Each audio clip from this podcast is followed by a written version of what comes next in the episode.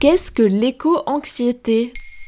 Merci d'avoir posé la question. Publiée en septembre 2021 dans The Lancet, une étude menée dans une dizaine de pays fait part du désespoir des jeunes interrogés sur le futur de l'humanité mis en péril par la crise climatique. En effet, les crises climatiques et les catastrophes environnementales rendent confuse et angoissante la perception de l'avenir de la planète, ce qui déclenche chez certaines personnes une grande anxiété qui devient handicapante dans les tâches du quotidien et dans la construction de leur vie. C'est ce que certains psychologues appellent l'éco-anxiété. Elle gagne du terrain et devient un mal du siècle. Mais pourquoi ces personnes ressentent-elles de la souffrance? Selon l'Organisation mondiale de la santé, le changement climatique représente aujourd'hui la plus grande menace pour notre santé. Une menace à la fois physique en raison des canicules, tempêtes et autres incendies qui se font de plus en plus fréquents et violents, mais aussi mentale tant l'anticipation d'un futur mine certains esprits.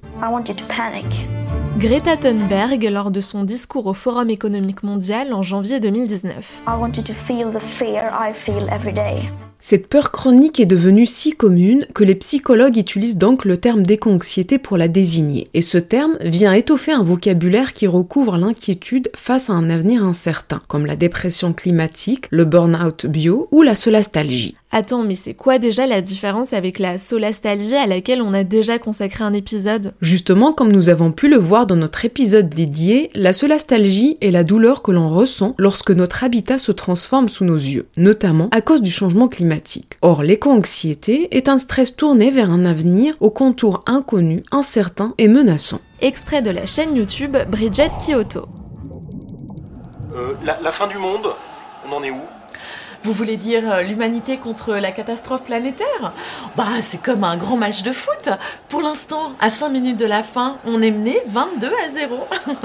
Mais heureusement, en sport, rien n'est jamais perdu. La prise de conscience des conséquences du changement climatique passe souvent chez les individus concernés par plusieurs étapes à l'image des étapes d'un deuil face à la perte d'un proche. D'abord le choc. Je suis né trop tard pour ne pas connaître le réchauffement climatique et en souffrir. Ensuite le déni. Je porte mes œillères, Ensuite vient la colère. Mais pourquoi est-ce qu'il y a encore des gens sur cette terre qui pensent que ce n'est pas un problème le dérèglement climatique?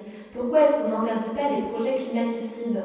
Et puis la tristesse. Non, je ne veux pas souffrir, je ne veux pas mourir, je ne veux pas perdre tout ce que j'ai connu, je ne veux pas vivre le manque, les émeutes, les guerres. Mais heureusement, l'acceptation finit par arriver. La dernière étape du deuil, et c'est à ce moment-là que l'on peut diminuer le sentiment d'éco-anxiété? Effectivement, l'éco-anxiété n'est pas une fatalité, et des solutions existent pour ne pas finir écolo-dépressif, mais devenir un participant actif dans sa vie. Il s'agit de sortir de cet état de stress et réapprendre à vivre et tout simplement à agir. Agir en fonction de ses moyens et de ses valeurs, comprendre les limites de son action personnelle et féliciter les gens qui essayent. Réaliser que l'être humain est à la fois le problème et la solution. Apprendre à couper les informations à partir d'une certaine heure ou encore rejoindre un groupe de soutien et d'action de Voilà ce qu'est l'éco-anxiété.